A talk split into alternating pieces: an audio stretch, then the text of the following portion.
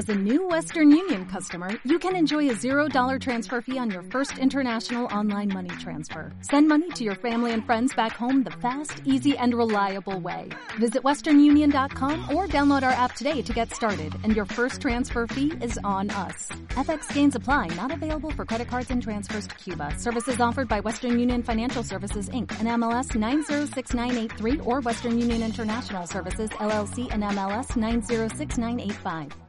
Hola, soy Aide Valdés. Bienvenido a mi blog, donde escribo mis reflexiones sobre cómo acercar la ciencia a la infancia. Hoy vamos a hablar sobre las vocaciones científicas. En concreto, la cuestión sobre la que voy a reflexionar es cómo despertar vocaciones científicas en la infancia. Comenzamos.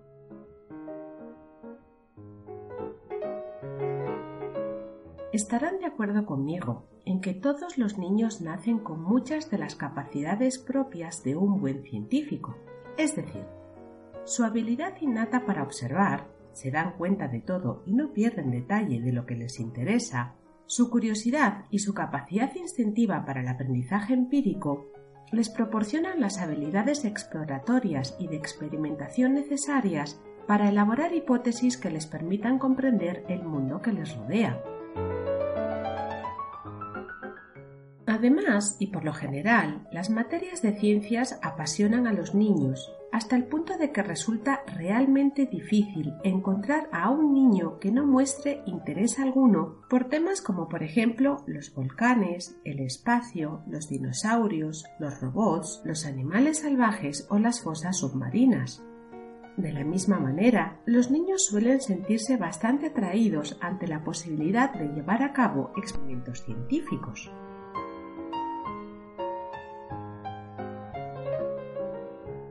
Sin embargo, paradójicamente, cuando de materia educativa se trata, las asignaturas de ciencias, es decir, la ciencia que se enseña en las escuelas, suelen percibirse como aburridas, inútiles y difíciles, siendo así que el interés por las materias de ciencias empieza a decaer aproximadamente hacia los 10 años, haciéndose aún más evidente con el paso a secundaria. Por consiguiente, el porcentaje de jóvenes que optan por una formación científica o técnica al finalizar sus estudios obligatorios es bajo. Una consecuencia de todo ello es la imposibilidad de llevar a cabo con efectividad la presente estrategia política de formar e incorporar a las actividades científicas, tecnológicas y de innovación un mayor número de investigadores, tecnólogos y profesionales altamente cualificados y por tanto nos enfrentamos al problema de tener que promover vocaciones científicas en las nuevas generaciones.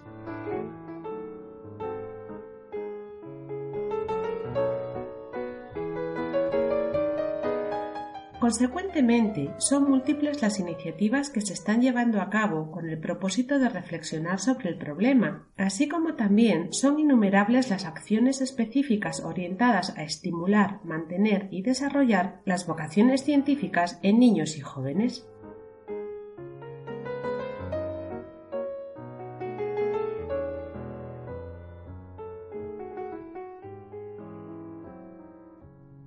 Ahora bien, lo que a mi modo de ver resulta ciertamente curioso es que la mayoría de dichas acciones se llevan a la práctica casi siempre al margen de las asignaturas de ciencias impartidas en los centros educativos.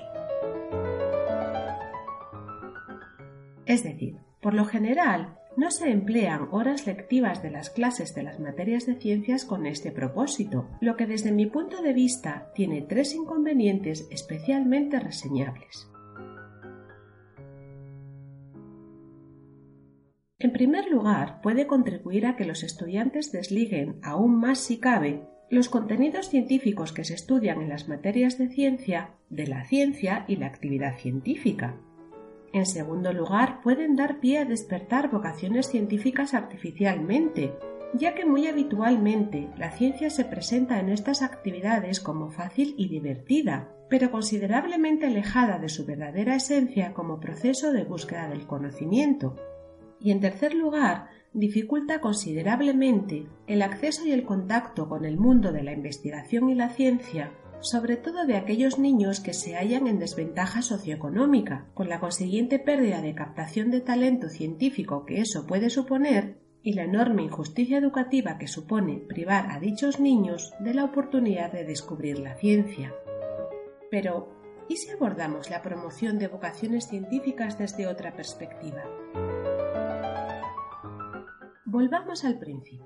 Partiendo de la premisa de que los niños son pequeños científicos, quizás resulte mucho más efectivo concentrarnos en encontrar la manera de recoger y nutrir esa naturaleza investigadora innata desde edades tempranas, creando un entorno educativo adecuado que permita seguir alimentando convenientemente el afán de conocimiento innato de los niños, de manera que afloren espontáneamente las auténticas vocaciones científicas.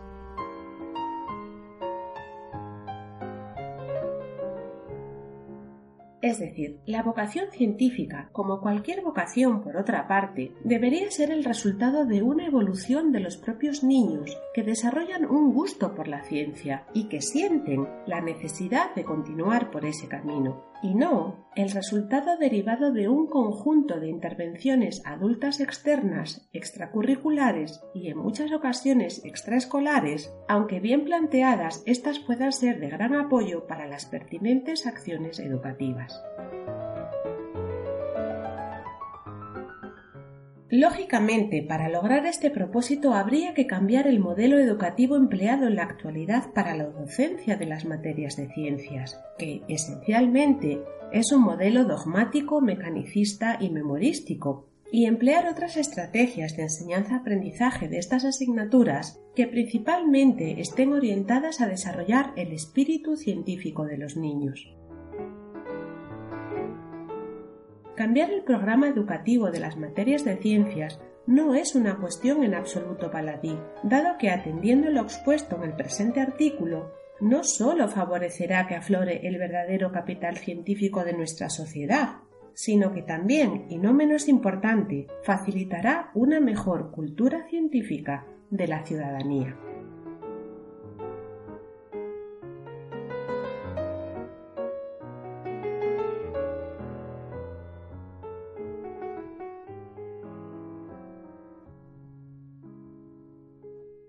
Este audio ha sido producido y editado por quien os habla.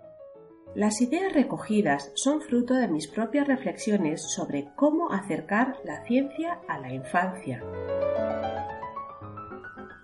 Nos vemos en el próximo artículo.